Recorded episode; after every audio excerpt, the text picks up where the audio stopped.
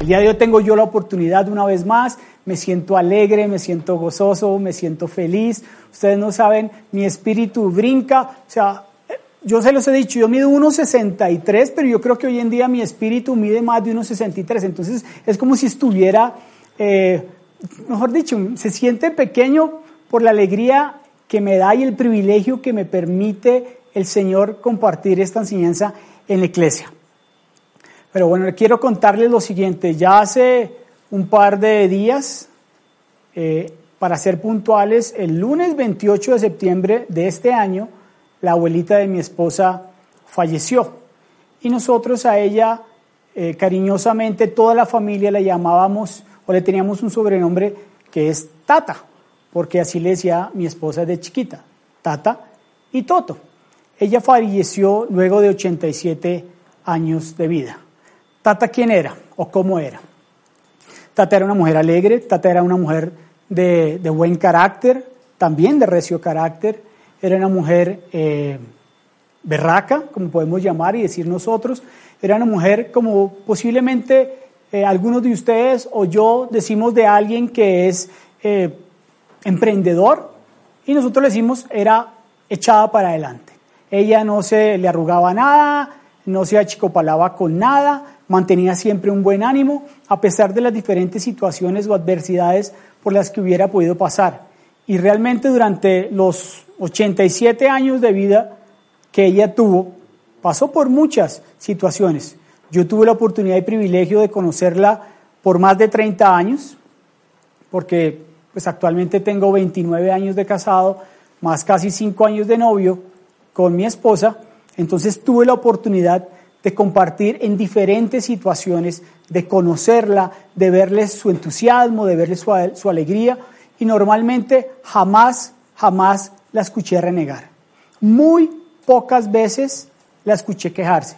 Pero mira, de verdad, lo estoy diciendo y es en serio, no es mentira. Fueron muy, muy, muy pocas veces la que yo escuché a Tatica renegar de las diferentes situaciones. Y pasaron por diferentes situaciones de vida, pasaron por una crisis económica, pasaron por momentos donde eh, en ocasiones no sabían qué hacer eh, en cuanto a esa economía o por supuesto pasaron temas de salud, pero yo siempre, siempre la vi a ella, no importaba la que tuviera que hacer, ella tenía, vendía chocolates, hacía manteles, vendía joyas, ella hacía lo que fuera pero aún en medio de lo difícil que pudiera llegar a ser esa circunstancia, vuelvo y lo repito, jamás, jamás la escuché quejarse, jamás la escuché renegar. Más adelante, Totico, que le decíamos de cariño así al abuelito, se enfermó, duró enfermo por, por varios años y, y ella siempre estuvo muy atenta de su cuidado, de, que no le faltara nada, su alimento, sus medicinas, en fin. Y jamás, vuelvo e insisto, jamás la escuché quejarse en ningún momento. Ya luego Totico falleció y ella quedó aproximadamente, eh, si no estoy mal, ocho años solita, junto con su hijo, quien era quien estaba al cuidado de ella.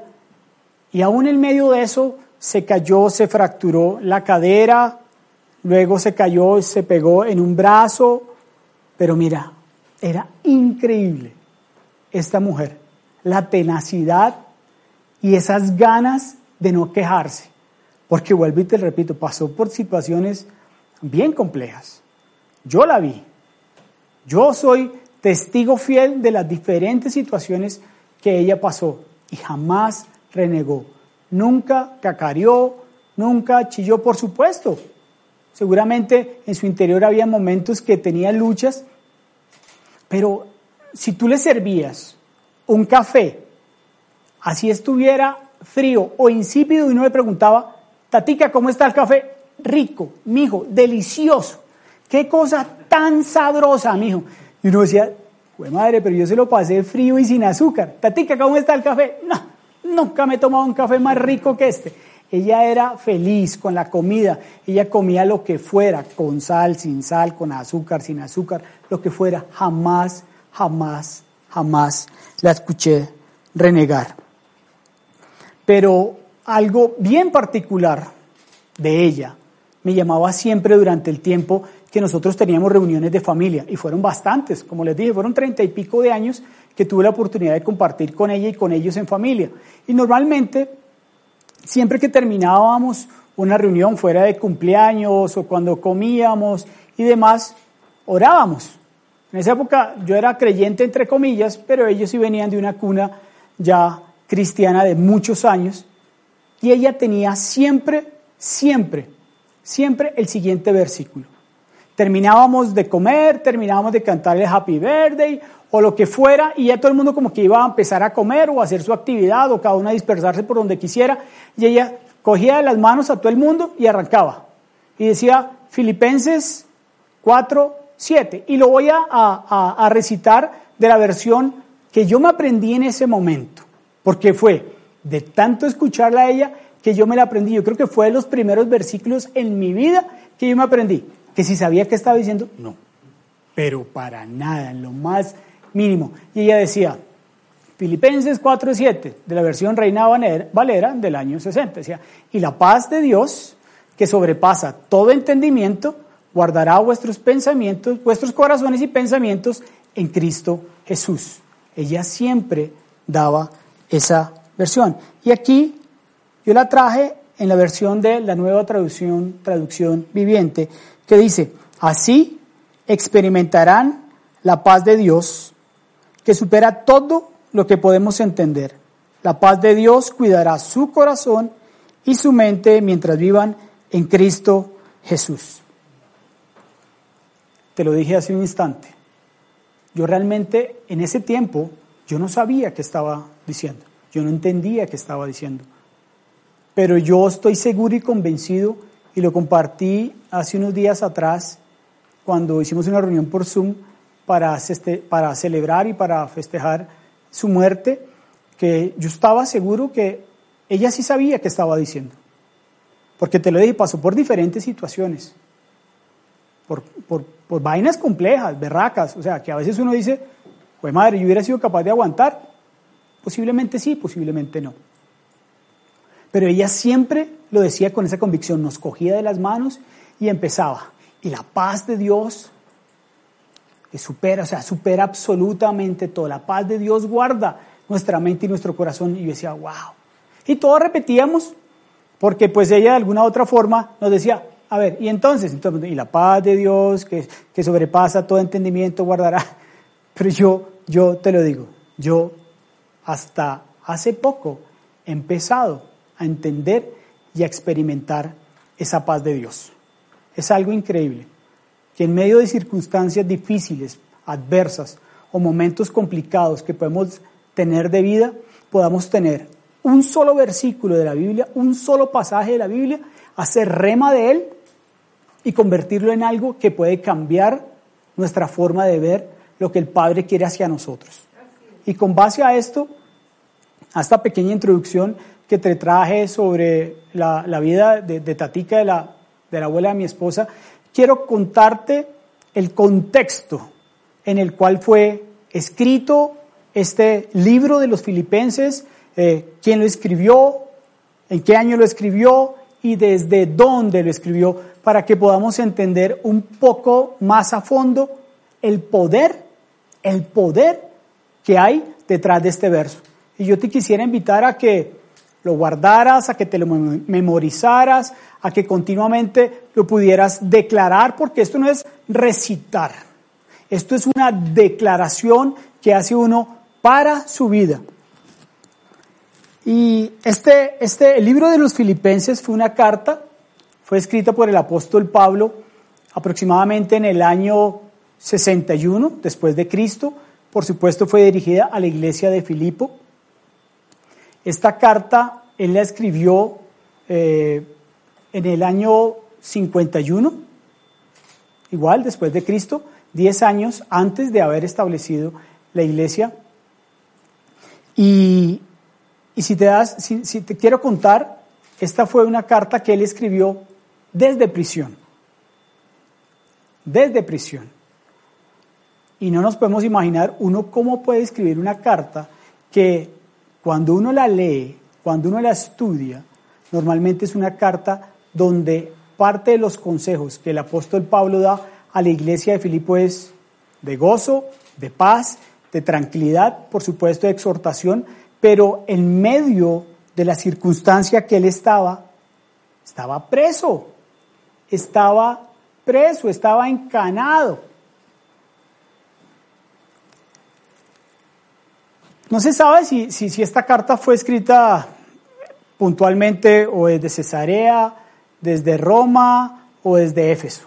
No tenemos ni idea. Realmente eh, los historiadores mm, como que no le han pegado exactamente desde dónde se escribió esta carta, pero sí hay algo que evidencia la misma carta y es como lo dije anteriormente, él estaba preso.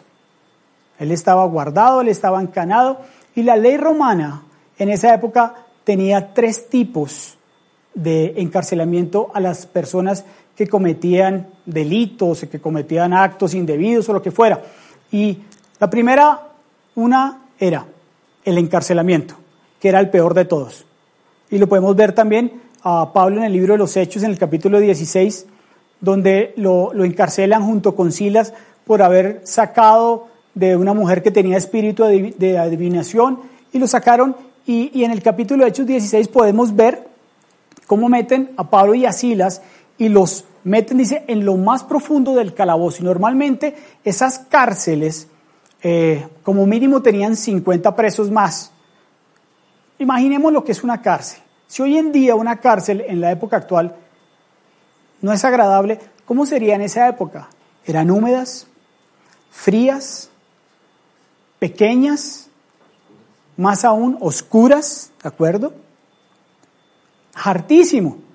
Y todos los 50 presos normalmente estaban encadenados. Entonces, imagínate tú si alguien también adicional a eso podía dormir. Imposible. Baño propio para ninguno. Entonces, podemos imaginar lo que era vivir en una cárcel. El segundo tipo de cárcel era la custodia militar. Y la custodia militar era cuando cogían a alguien y lo encadenaban a mínimo dos soldados, le colocaban grilletes en las piernas y en las manos y los encadenaban. Entonces tú imagínate la incomodidad que puede ser para cualquier persona estar encadenado a alguien de manos y pies y estar sujeto a que esa persona, si se mueve, tú te tienes que mover con ella. Si va a agacharse, tú te tienes que agachar con ella. Y adicionalmente, eh, es incómodo, incómodo. Y la última es eh, lo que hoy en día nosotros podemos llamar la casa por cárcel, porque había algo que era una custodia más ligera, más pequeña, para delitos menores. Pero lo que podemos evidenciar en la carta a los filipenses es que en este momento Pablo estaba en custodia militar. ¿Por qué te digo que estaba en custodia militar? Porque a las personas que estaban en ese tipo de custodia les permitían que les llevaran alimento, les permitían que los visitaran, les permitían algunas cosas. Vuelvo y repito, dependiendo de la falta. Probablemente la falta que había cometido en ese momento no era tan severa como las otras y le permitían eh, visitas.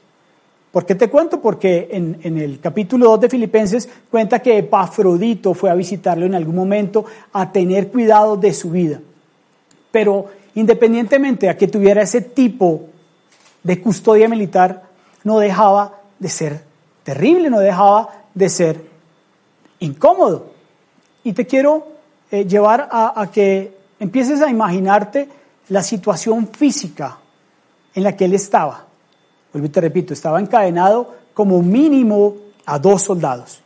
Y por supuesto, el estar encadenado a una persona, pues depende del humor de esa persona. Si ese día el personaje se amaneció de buenas pulgas y no se agarró con la esposa, entonces está bien, entonces te sonríe, pero si amaneció mal, seguramente no. Entonces te ven a ti como inferior, entonces si te ven como inferior, entonces te pueden patear, te pueden golpear, te pueden, posiblemente lo podían escupir, lo podían eh, decirle malas palabras y demás. O sea, psicológicamente y físicamente Pablo tuvo, que vivir momentos muy complejos para poder escribir esta carta. ¿Cómo hizo para escribir esta carta? Yo la verdad no lo sé. Si estaba encadenado, posiblemente No sé si se puso, le dijo a los, a, los, centuriones de las guardias, mire, porfitas, porfitas, déjenme escribir de a poquitos, de a poquitos, de a poquitos, pero yo tengo necesidad de entregar esta palabra a estas personas. Yo no sé. Me imagino que pudo haber sido así, pero de todas maneras era algo bien, bien complejo. Adicionalmente, emocionalmente, estar preso no es fácil. El saber que tú estás encadenado no es fácil. El saber que tú no puedes tener movimientos libres no es fácil. Entonces él tuvo que haber vivido momentos de, mucho estrés, de mucha angustia, momentos donde, ¿puedo ir al baño? No, no vas al baño. Entonces momentos físicos y emocionales complicados, muy complicados.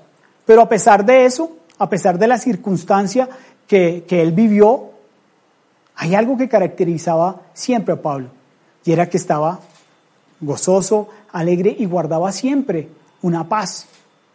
Dice, dice que Epafrodito en algún momento, en, en el capítulo 2, verso 19 en adelante, se enfermó. Entonces él sintió tristeza porque él era el que lo estaba cuidando, era el que lo estaba apoyando. Entonces imagínate, tú estar guardado, encadenado, impedido físicamente, afectado emocionalmente, y a eso tenía que agregarle tristeza, dice, tristeza sobre tristeza. O sea, la carta nos dice que el apóstol Pablo estaba triste, por supuesto. Inmediata, en medio de la circunstancia, pues él no podía estar, yo estoy encanado, estoy guardado, qué alegría, qué gozo. No, no es fácil entender por lo cual estaba pasando. Pero te quise contar primero esta parte de la abuelita de mi esposa, y segundo, ahora que pudiéramos entender el contexto en el cual se, se escribió el libro de los filipenses y puntualmente lo que es Filipenses 4, 7. Y te lo quiero volver a leer de la versión Nueva Traducción Viviente. Filipenses 4.7 dice, así experimentarán la paz de Dios que supera todo lo que podemos entender. La paz de Dios cuidará su corazón y su mente mientras vivan en Cristo Jesús. Y aquí vamos a ver dos palabras tremendas, tremendas. Y de este solo versículo vamos a ver tres aspectos muy importantes del mismo. Si te das cuenta, dice, así experimentarán la paz de Dios. Y luego dice que supera todo lo que podemos entender. Si nos damos cuenta, a mí me llama la atención, lo dice, supera alguna situación, supera una quiebra económica, supera una escasez, supera una enfermedad personal, supera la enfermedad de algún familiar, de algún amigo, supera el haberse quedado sin trabajo, supera el haberse pegado, en el dedo chiquito del pie cuando se levantó de la cama, supera eh, cualquier vaina, la que tú puedas estar pasando, viviendo o imaginando, eso lo puede superar, dice todo, absolutamente todo. Y yo estudiando este versículo, me hice una pregunta y me gustaría que, que tú te la hicieras de la misma manera que yo, porque si nos damos cuenta, dice y la paz de Dios. Entonces yo dije, ¿qué es la paz de Dios? Yo quiero saber qué es la paz de Dios. Y posiblemente tú has leído este versículo algunas veces, probablemente has pasado por él de largo, derecho, sin hacerte esta pregunta y más aún, sin querer entender lo que quiere decir la paz de Dios. Y yo te quiero traer, te quiero explicar y te quiero decir para mí qué es la paz de Dios. Es una calma sin variación, sin cambio, estable, de un Dios infinitamente alegre y absolutamente contento. Es tremendo. Para mí saber que es una calma que no varía, permanece, que es estable, como, como, la, como la atención de un bebé. Creo que la atención de un bebé es así estable. Bueno, espero que sí. Yo, gracias. ¿Sí? Si no sería preocupante. Así, parejita, parejita. Mantiene estable, no cambia, no varía. Y adicionalmente, yo lo pienso y me lo imagino. Es un Dios contento, absolutamente feliz. Él no se amarga por nada, te lo, te lo puedo garantizar, en lo más mínimo. Y Él nos dice que quiere que nosotros tengamos su paz. Fíjate que dice que la paz de Dios, la paz de Dios no es mi paz, no es la paz de María Alejandra, no es la paz de Marco, no es la paz de, de, Esteban, no es la paz de mi esposa, de Carlos, no es la paz de Víctor, no es la paz de Natalia, no es la paz de Javier, no es la paz de Angie. No, no, no, no, no. Es la paz, la paz. O sea, eso es como cuando uno dice, eh, me compré la camioneta, o sea, la camioneta. No es una camioneta chiquita, es la camioneta. Aquí Dios nos dice, te estoy entregando la paz, mi paz, es mi paz. Y yo te la quiero entregar como un regalo. Recíbela. Ojo, es de Él, porque dice, la paz de Dios. ¿De quién es la paz? ¿De quién es? ¿A quién le pertenece en teoría? A Dios. Pero él dice, yo no soy un Dios egoísta. Todos sabemos, hemos entendido, hemos comprendido que Él también nos entregó a su Hijo. Y aquí nos dice, les entrego mi paz. Quiero que la empiecen a disfrutar. Es un regalo. Es un regalo. Independientemente por la situación que podamos estar pasando, Él quiere que nosotros podamos vivir esa paz, que podamos empezar a experimentar lo que Él tiene para cada uno de nosotros desde lo profundo de su corazón. No es nada más, es tómala, tómala. Te la estoy entregando. Mira, aquí está mi paz. Soy un Dios absolutamente contento, infinitamente feliz.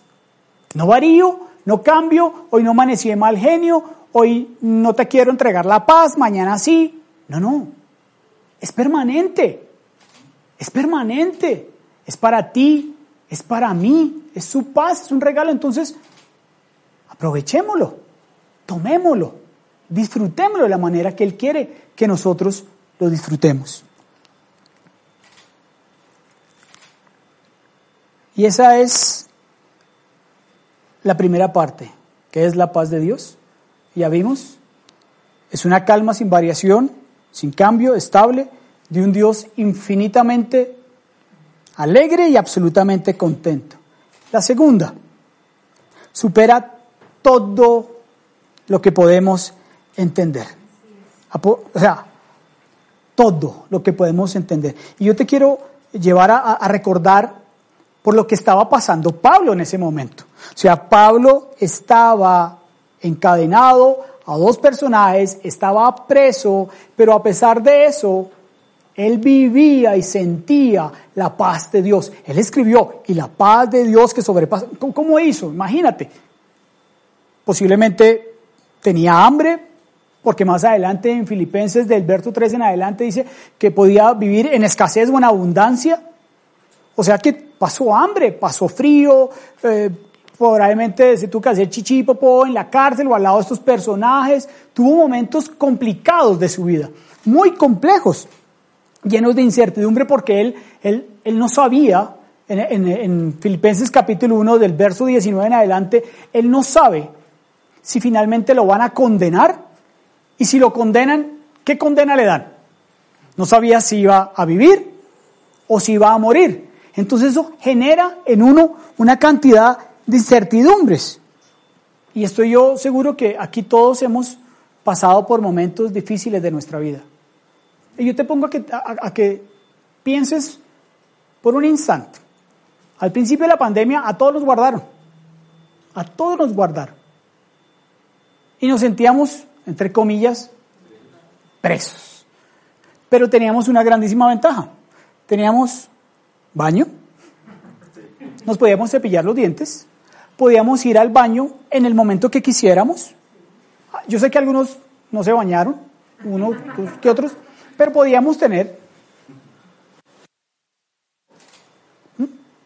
Pero este hombre escribe esta carta, escribe este verso en esa circunstancia de incertidumbre, de miedo, de temor.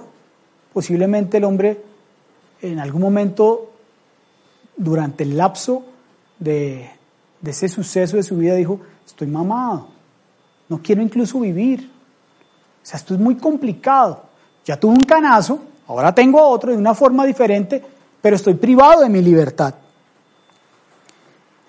Y yo te quiero decir que independientemente a que Pablo estuviera preso físicamente, hay momentos de nuestra vida que nosotros podemos estar presos también, y no necesariamente detrás de unos barrotes, no necesariamente detrás de una cárcel, no necesariamente uno cogido y atado y encadenado a un par de gatos, gatos quiero decir soldados, en este caso, pero sí posiblemente hemos estado eh, presos de emociones, de sentimientos dañinos, de relaciones difíciles, hemos estado presos a circunstancias de miedo, de temor, hemos estado presos a falta de perdón de alguien durante mucho tiempo, porque nosotros también podemos estar encadenados, podemos estar encadenados a un vicio,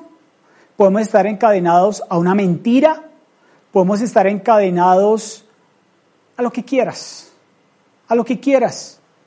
Yo realmente no sé en este momento cuál sea tu encarcelamiento. Lo desconozco totalmente. Solamente tú y el Padre lo pueden conocer. Solamente tú y Él. Pero a pesar de eso, a pesar de todo lo que podemos estar pasando, podemos obtener ese regalo. Él nos dice, yo te quiero dar mi paz, tómala, es tuya, no lo pienses tanto, recíbela. Un minuto, es que yo tengo que ver, estudiar, a ver qué dice la semántica, la gramática, cómo está construida y demás, porque quiero realmente empezar a entender.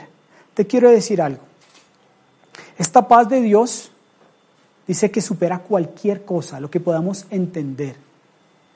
No importa si tú tienes maestría, doctorado, no importa si tienes pregrado, progrado, MBA, HBO, HB3, 123, el que sea, si tienes dos carreras, si eres, eh, mejor dicho, si eres el tipo o la mujer más educada, que entiendas todo. Aquí lo único que Dios nos quiere decir es, toma, recibe mi paz. Pero si eres incluso una persona que está hoy, por primera vez, visitando iglesia, recibiendo esta palabra, esa paz es para ti también. Esa paz es para todos nosotros. No tienes que ser pues el super guau, no te tienes que haber leído la Biblia 34 veces, no te tienes que saber todos los versículos de memoria. No. Solo lo único que tienes que hacer es decir, wow.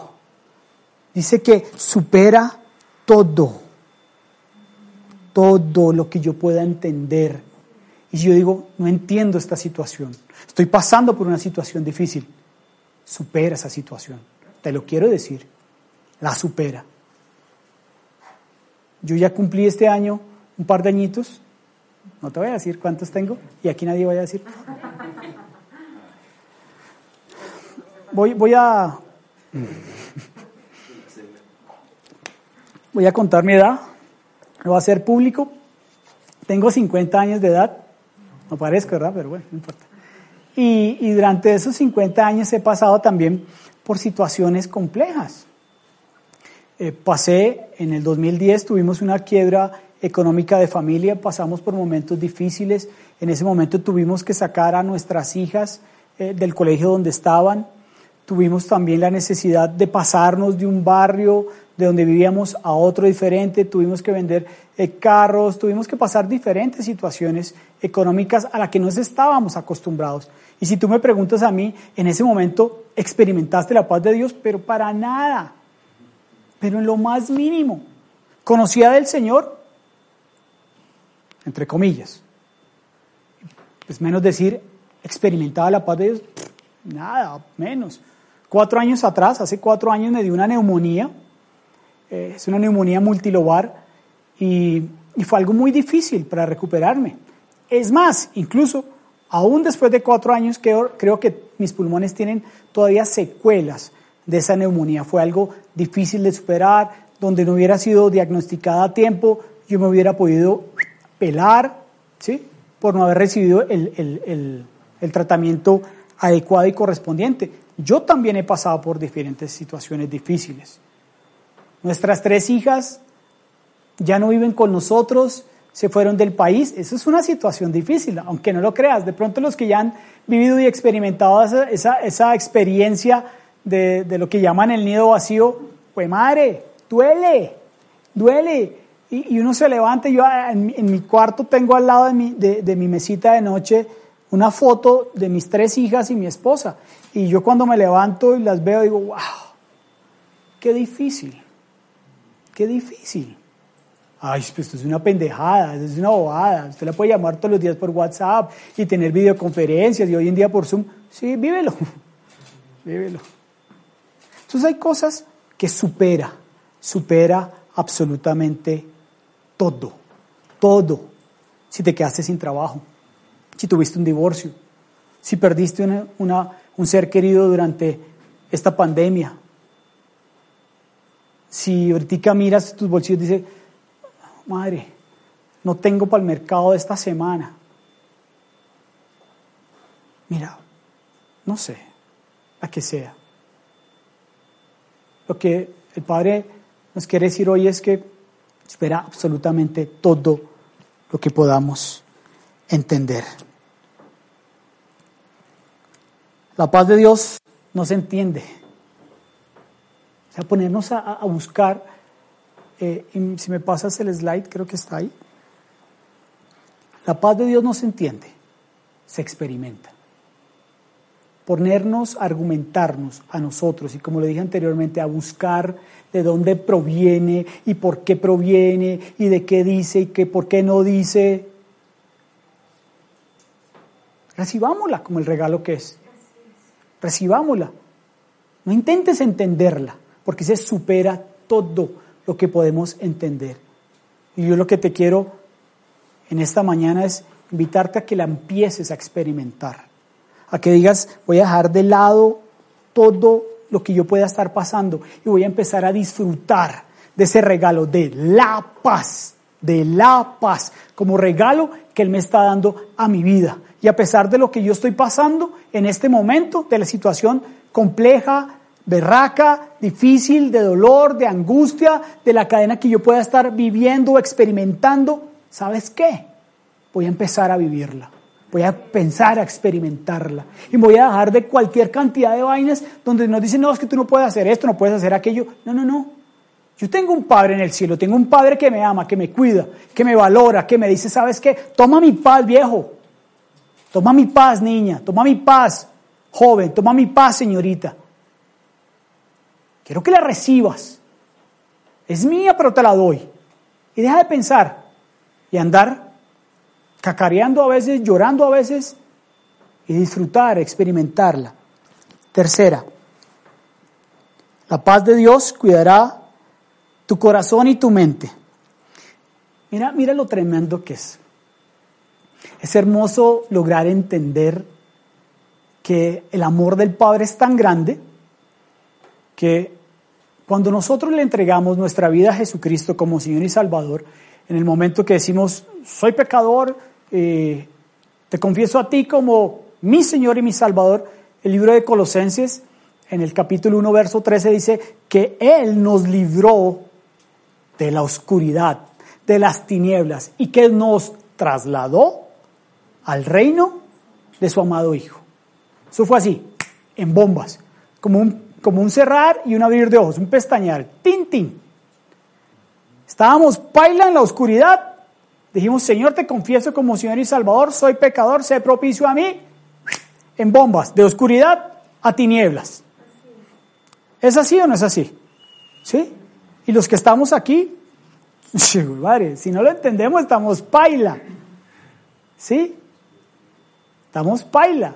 Si tú estás allí y me dice, ¿en serio? Yo salí de la oscuridad y ahora estoy en la luz de su amado Hijo. Ole, vea, pues yo no me he dado cuenta. Es increíble. Pero Él nos ama tanto que no dice, bueno, ya te saqué de la oscuridad a las tinieblas, a la, luz, perdón, de la oscuridad a las tinieblas, de la oscuridad a la luz de mi Hijo amado, y ahora aquí en adelante arréglatelas tú por sí mismo. O sea, tú verás cómo guardas tu corazón y tu mente, tus pensamientos, tus acciones y demás. No, yo te dejo ahí. No, no, no, no. Ese no es tu papá. Ese no es mi papá. Ese no es aquel Dios que entregó a su único hijo para que todo aquel que en él crea no se pierda, más tenga vida eterna. No. Él nos ama tanto que dice, yo quiero guardar también su corazón y su mente. Y la palabra cuidará en, eh, en la versión Reina Valera del año 60 es guardará. Aquí sé que dice cuidará, pero en la, en la versión Reina Valera dice guardará. Y la palabra guardará viene de la raíz hebrea que es shamar. Y shamar quiere decir protección, cercar, asegurar. ¿Qué te quiero decir con esto? ¿Qué te quiero enseñar con esto? Que sí, ya somos trasladados de tinieblas a luz, pero que a pesar de eso, el Padre me dice, un momento, yo no estoy contento solo con esto. Yo quiero cuidarte todo tu ser integral. Cuerpo, alma y espíritu. Entonces nos dice, yo quiero llamar para ti. Yo quiero llamar para tu corazón. Yo quiero llamar para tus pensamientos. Así que los quiero asegurar, que los quiero proteger, que los quiero guardar. Y te puedes imaginar esto como si fuera un cerco de espinas, un cerco de espinos frondoso, punzantes, filudas, gigantescas, y ahí adentro de ese cerco, ahí, ahí, está tu corazón y tu mente. Y dice, guardará vuestro corazón, mi corazón, guardará vuestro pensamiento, mi pensamiento. ¿Dónde? En ese cerco de espinas. Intenta entrar a un cerco de espinas. Intenta. Ay, estamos jugando fútbol y se fue el baloncito por allá. Métete. ¿Cómo sales? Landrado, picado, pullado, Imagínate si es algo más grande, más frondoso, más cerrado. Ahí, ahí quiere guardar Dios nuestro corazón y nuestros pensamientos. Llamar, llamar, protección, cuidado, asegurar. Wow, Dios, tú quieres guardar mi corazón y mi pensamiento. Oh, pucha, pucha no es grosería, pero... es increíble, man. Te ama tanto, me ama tanto, que no solamente se, se, complace con, con pasarte a, a luz, sino que quiere guardar absolutamente todo. Y ya para finalizar,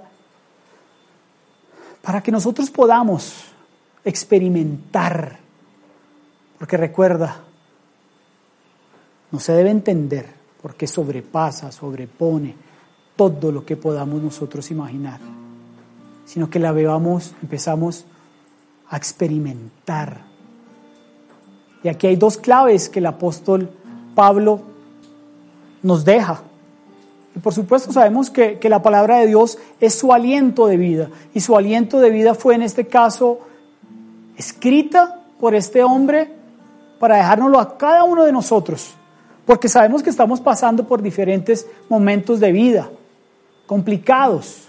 Yo he tenido los míos durante esta pandemia, bastantes.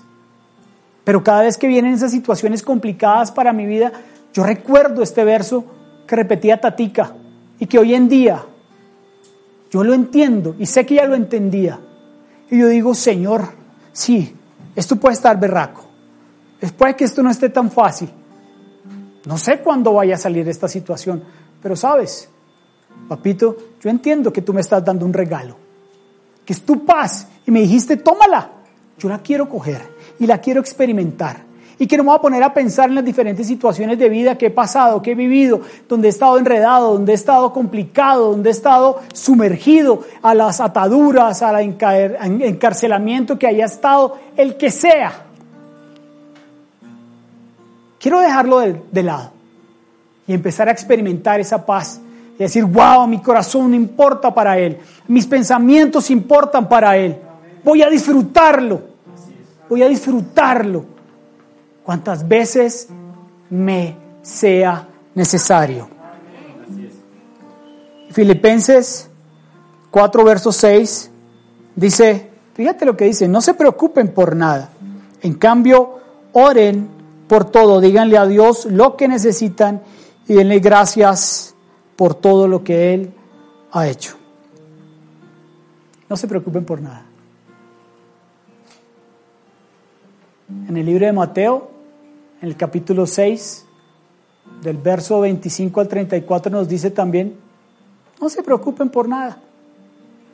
No se preocupen por nada. No estén afanosos, también dice esa versión. A cambian de preocupación por afán. Y nosotros vivimos afanados y todo. Pero nos da una clave y nos dice, no se preocupen, oren por todo. En nuestra oración encontramos paz y refugio en medio de la calamidad. Encontramos paz y refugio en medio de cualquier tormenta que podamos estar pasando. Y nos dice, díganle a Dios lo que necesitan. Papá, necesito esto. Y sabes, Él te responde. No tienes que andar arrodillándote todos los días o cacareando todos los días. Él te escuchó ya una vez, estoy seguro, porque Él es un Padre bueno que no tienes que andar insistiendo, insistiendo, insistiendo, insistiendo, insistiendo, insistiendo, insistiendo, porque Él sabe qué necesidad tienes tú, Él sabe qué necesidad tengo yo. Y Él no la va a dar, no la concedió, ya no la concedió. Y hay algo muy hermoso y puntual durante toda la carta del libro de Filipenses, que el, que el apóstol Pablo nos invita y está en el verso 5 del mismo capítulo 4. Se estén siempre llenos de alegría en el Señor. Y dice una vez más, lo repito, alégrense.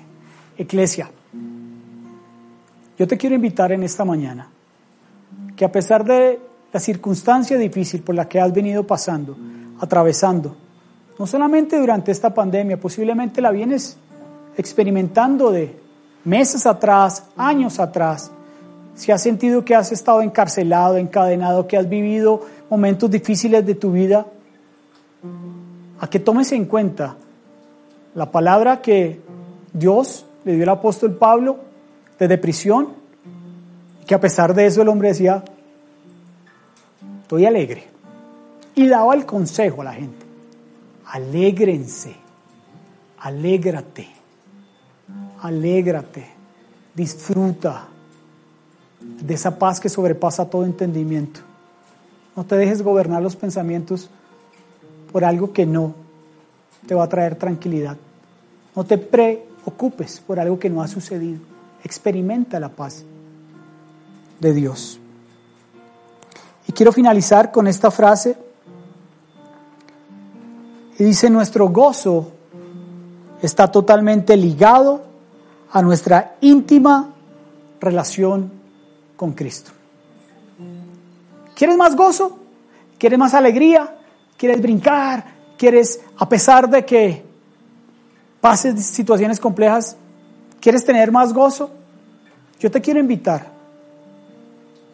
adicionalmente en esta mañana, a que experimentes esa paz, a que tengas esa relación genuina e íntima con el Padre, a que te acerques a Él. Y por último te quiero hacer la pregunta, ¿estás experimentando la paz de Dios que sobrepasa todo entendimiento? Padre, en esta mañana, Señor, te bendecimos y te exaltamos.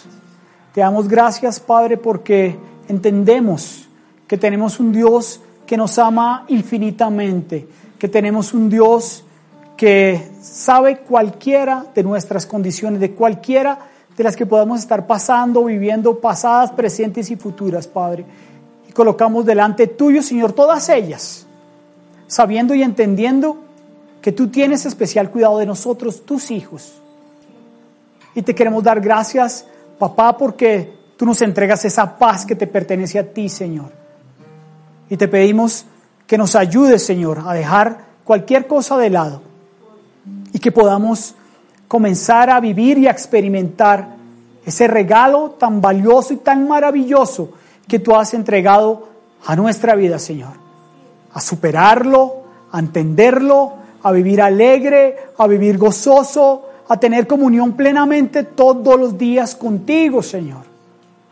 Y a dejar de lado cualquier adversidad y a poderme deleitar en ti, papá. Gracias te damos en esta mañana. Y yo te bendigo, iglesia, en el nombre de Jesús. Amén.